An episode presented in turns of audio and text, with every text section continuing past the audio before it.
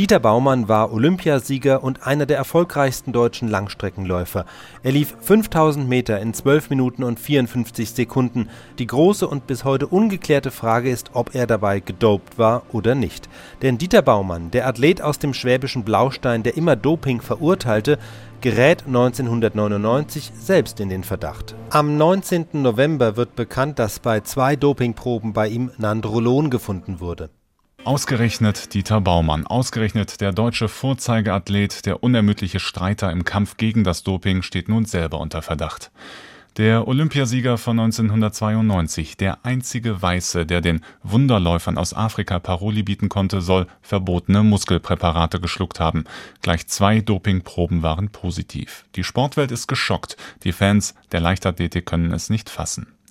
Am Nachmittag ist Dieter Baumann nun in die Offensive gegangen und hat sich in Stuttgart den Fragen der Presse gestellt. Heike Otto berichtet. Sichtlich angeschlagen, aber gefasst erschien Dieter Baumann zur Pressekonferenz.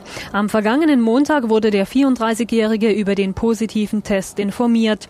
Bei einer Anhörung des Deutschen Leichtathletikverbandes am Mittwoch in Darmstadt erfuhr er von einem weiteren Nachweis des Anabolensteroids Nandrolon. Ich konnte es nicht glauben, weil es konnte nicht sein. Ich hatte und habe nie etwas zu mir genommen, Dopingmittel, und deswegen konnte es nicht sein, dass eine Kontrolle von mir positiv ist. Ich versuche eigentlich mehr für mich selber Klarheit zu, zu schaffen. Ich denke schon, ich bin nicht ganz knusper. Zwei positive Tests. Ein weiterer in dieser Woche endete zwar negativ, jetzt aber muss Dieter Baumann seine Unschuld beweisen. Ein schwieriges Unterfangen. Ich habe äh, den Professor Dickhut mit dazugezogen. Ich werde in Tübingen sportmedizinisch betreut und habe auch bei der Anhörung klar gemacht, ich lege alle meine Daten offen. Ich will gläsern sein. Man, ich, es gibt kein Arztgeheimnis mehr in Tübingen. Was diesen Fall zu klären gilt, kriegen die alle Informationen. Ja, es scheint natürlich schon die Möglichkeit, dass Nandrolon oder das wurde mir bestätigt. Es ist wohl offensichtlich nicht so einfach, wie man das in Sportkreisen sieht dass überall, wo nicht Nandrolon draufsteht, auch kein Nandronol drin ist. Fachliche Unterstützung bekommt der 5000 Meter Olympiasieger vom Doping-Experten Professor Werner Franke. Nandrolon muss nicht unbedingt eingenommen werden. Ich habe schon vor mehr als vier Jahren in einem Gerichtsfall in Paris darauf hingewiesen, da ging es um eine 16-jährige Ruderin, selber Befund wie bei Dieter Baumann. Und es hat sich dann herausgestellt, bei dieser Ruderin tauchte hinter ein ganz bestimmter Tumor auf. Ist auch operiert worden. Die deutsche Gewichtheberin Stefanie Mantek, äh, Frau des äh, Cheftrainers des Deutschen Gewichtheberverbandes, war auch einmal beim Wettkampf sogar mit einem solchen positiven Wert behaftet worden, war tot erschrocken, wurde untersucht.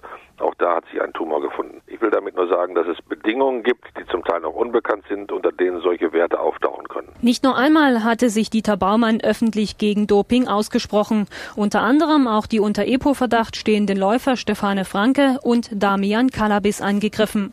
Genugtuung aber empfindet Langläufer Stefane Franke jetzt wohl eher nicht. Mir hat damals äh, teilweise die Kollegenschelte sehr wehgetan äh, letztes Jahr in dieser Affäre mit mir und Damian Kalabis. Äh, und nachher hat sich herausgestellt, dass wir unschuldig waren und nichts getan haben.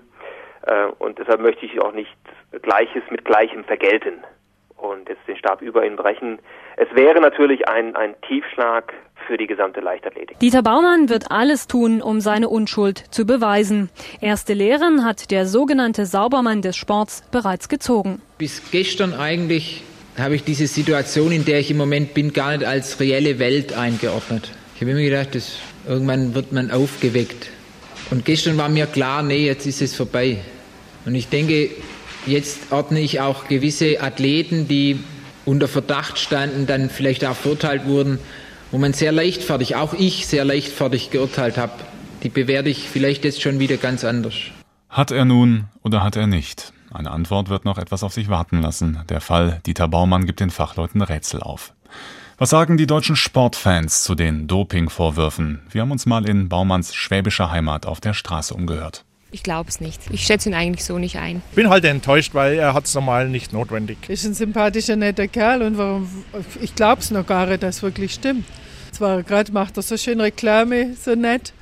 Und dann hört man sowas, das war schon ein bisschen geschockt. Hat man nicht gedacht, weil er schön sauber wirkt. Wenn das stimmen würde, wäre es unverschämt, aber ich glaube es fast nicht, oder? Schon von Kind auf hat man kennt und ich glaube es einfach nicht, dass der Mann getobt ist. Es gibt so viele, so viele Sportler, die Vorzeigeathleten waren und trotzdem haben sie gedopt. Und hinterher hat man es doch noch rausgekriegt. Also trauen kann man kaum mehr. Kann ich eigentlich nicht ganz glauben. Ein Eindruck, den ich von ihm habe, ist, dass er eigentlich das Ganze ehrlich macht und nicht, das nicht nötig hat, mit Doping zu arbeiten. Der Dopingfall Dieter Baumann, heute unser Thema im Blickpunkt. Jens-Jörg Rieck, SWR Sportredakteur. Sie haben oft über Dieter Baumann berichtet, sind mit ihm gereist. Sie kennen ihn. Können Sie sich einen Reim auf diese Sache machen? Dieter Baumann und Doping, passt das zusammen? Kann man sich das vorstellen? Nee, also wenn Sie mir jetzt erzählt hätten, äh, Helmut Kohl wird äh, in Sydney die Ringekür äh, absolvieren, das wäre genauso absurd. Also ich habe am Anfang, heute früh kam ja das erste Telefonat logischerweise erst gedacht, der Kollege, entsprechende Kollege aus der Sportredaktion will mich hochnehmen, aber dann war das auch alles viel zu abstrus.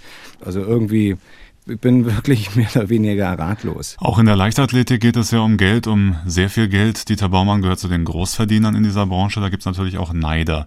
Ist äh, er vielleicht einem Komplott zum Opfer gefallen? Also, dass es Neider gibt in Sachen Dieter Baumann, das steht äh, völlig außer Frage. Also, er ist wirklich unter den Top 5 äh, der deutschen Leichtathletik in der Geldrangliste ohne Zweifel. Er hat einen glänzenden Vertrag bei Essex. Äh, war ja auch immer ein glänzender Botschafter. Alle Sportfeste in Deutschland, ob nun Köln, das Easterf in Berlin oder damals noch Koblenz, haben mit seinem Namen geworben. Da gibt's nicht so viele, die letztendlich dann auf den äh, Plakaten zu lesen sind. Dieter Baumann war ein Zugpferd der deutschen Leichtathletik. Ich hoffe, er ist es auch weiterhin dann noch irgendwie. Also, dass da Neid im Spiel sein könnte und das speziell nach dem Zusammenbruch der DDR und den dann äh, aufkommenden Dopingfällen beziehungsweise Geschichten äh, im Umfeld von Krabbe oder auch anderen Athleten, dass da natürlich auch einige heutzutage sich die Hände reiben werden, steht völlig außer Frage, weil er war ja immer unser erster Ansprechpartner. Wir müssen ganz ehrlich sein, wenn irgendwo in dieser Republik, äh, ich sag mal, positive äh, Dopingantworten abzufragen waren, dann hat man gesagt, oh, da gibt's einen Dopingfall. Wer könnte uns da ein Statement, ich rede jetzt wir als wir Journalisten, wer könnte uns ein Statement Statement dazu geben, äh, dann wurde in erster Linie Dieter Baumann zitiert. Also er war da immer unser Ansprechpartner. Er hat nicht zuletzt jetzt gerade erst im Sommer diesen Jahres mit äh, Chili, mit unserem Innenminister zusammengesessen und versucht da neue Wege zu bestreiten. Er war für den Deutschen Leichtathletikverband, für den Präsidenten Diegel einer der ersten Ansprechpartner in dieser Beziehung. Also umso größer ist eigentlich der Schock. Also Dieter Baumann stand bei den Journalisten und bei den Funktionären hoch im Kurs. Aber wie war er denn bei seinen Kollegen gelitten? Ist er da beliebt oder können ihn die anderen Athleten nicht leiden, weil er immer öffentlich gegen Dopingstellung bezogen hat? Vielleicht hat er sich dabei ja auch ein bisschen zu weit aus dem Fenster gelehnt. Also ich sag mal, das werden Sie, Sie werden sich an Ihre eigene Klasse erinnern. Da gab es einen, der, der war wahrscheinlich der Klassensprecher, der war auch ein pfiffiges Köpfchen. Und äh, natürlich hat er nicht nur Freunde gehabt. Aber es ist schon so, dass Dieter Baumann, ich habe ihn ja in Trainingslagern erleben dürfen, auch über längere Zeit, ob jetzt in Kenia oder jetzt zuletzt auf Lanzarote durch Zufall, äh, wo die Nationalmannschaft zusammenkam. Also es ist schon so, er hat schon äh, einen Kern von guten Freunden, die mit ihm zusammen sind. Es gibt in der deutschen Leichtathletik ein Pärchen, Stefane Franke, das ist ein 10.000 Meter Spezialist und Damian Kalabis. Also die werden nicht den nächsten Skatabend zusammen verbringen, das weiß man. Aber das gibt es in anderen Arbeitsbereichen auch, dass in äh, Funkhäusern oder großen Firmen nicht alle äh, zusammen den Kegelabend bestreiten. Also da, dass da jemand also wirklich äh, letztendlich der ausschlaggebende Faktor gewesen sein soll und sich äh, irgendwo eingeschlichen hat oder so. Also das äh, das kann ich einfach nicht glauben irgendwie. Was bedeutet der Fall Dieter Baumann für die deutsche Leichtathletik? Ist der saubere Sport endgültig K.O.? Das ist einer der schwersten Schläge im, Kampf gegen das Doping, ohne, ohne Frage. Wenn der beredetste Botschafter sozusagen ausfällt, also das, äh, das ist eine, eine Riesenniederlage für den Anti-Doping-Kampf. Es gab jetzt, ich sage mal, jetzt fehlt im Prinzip bloß noch, dass, äh, dass äh, Busemann positiv getestet wird und dann können wir die Leichtathletik sozusagen zumachen. Das waren die Lichtgestalten der deutschen Leichtathletik, auch im Kampf gegen Doping. Heike Henkel will ich gerne noch dazu zählen. Das Ausmaß dieses heutigen, dieser heutigen Geschichte wird uns noch die nächsten Tage beschäftigen, auch für ihn selbst. Also ist ja logisch, er hat wohl angedeutet, dass er diese zwei Jahre Sperre annehmen muss, weil er dafür gekämpft hat, dass es diese zwei Jahre Sperre gibt. Er wird auf der Bahn aus meiner Sicht nicht mehr zu erleben sein. 34 Jahre ist er jetzt alt. Das Einzige wäre, dass wir ihn dann äh, in zwei Jahren über die Marathonstrecke erleben. Das könnte ich mir durchaus vorstellen, dass er nicht unmittelbar die Laufschuhe an den Nagel hängt. Bei der Pressekonferenz hat Dieter Baumann heute einen ziemlich geknickten Eindruck gemacht. Haben Sie das auch so empfunden? Was geht denn einem Sportler vor, wenn sowas passiert? Das ist ja der, logischerweise der schwärzeste Tag seiner bisherigen Karriere. Also wenn jemand äh, Lichtgestalt war und dann kommt äh, genau das, das ans Tageslicht, was als wirklich schlimmster Fall der deutschen Leichtathletik gilt. Das ist ja nicht so, dass er irgendeinen umgerempelt hätte im Rennen, sondern Doping ist äh, schlechthin absolut auf dem Index. Und wenn er, der da der ja, Vorkämpfer für war, jetzt äh, selbst am Pranger steht, ich weiß nicht, also er ist ja eigentlich äh, mehr Anti-Alkoholiker. Ich denke mal, er wird heute Abend ein, eine große Flasche Wein brauchen oder so. SWR Sportredakteur Jens Rieck über den Dopingfall Dieter Baumann.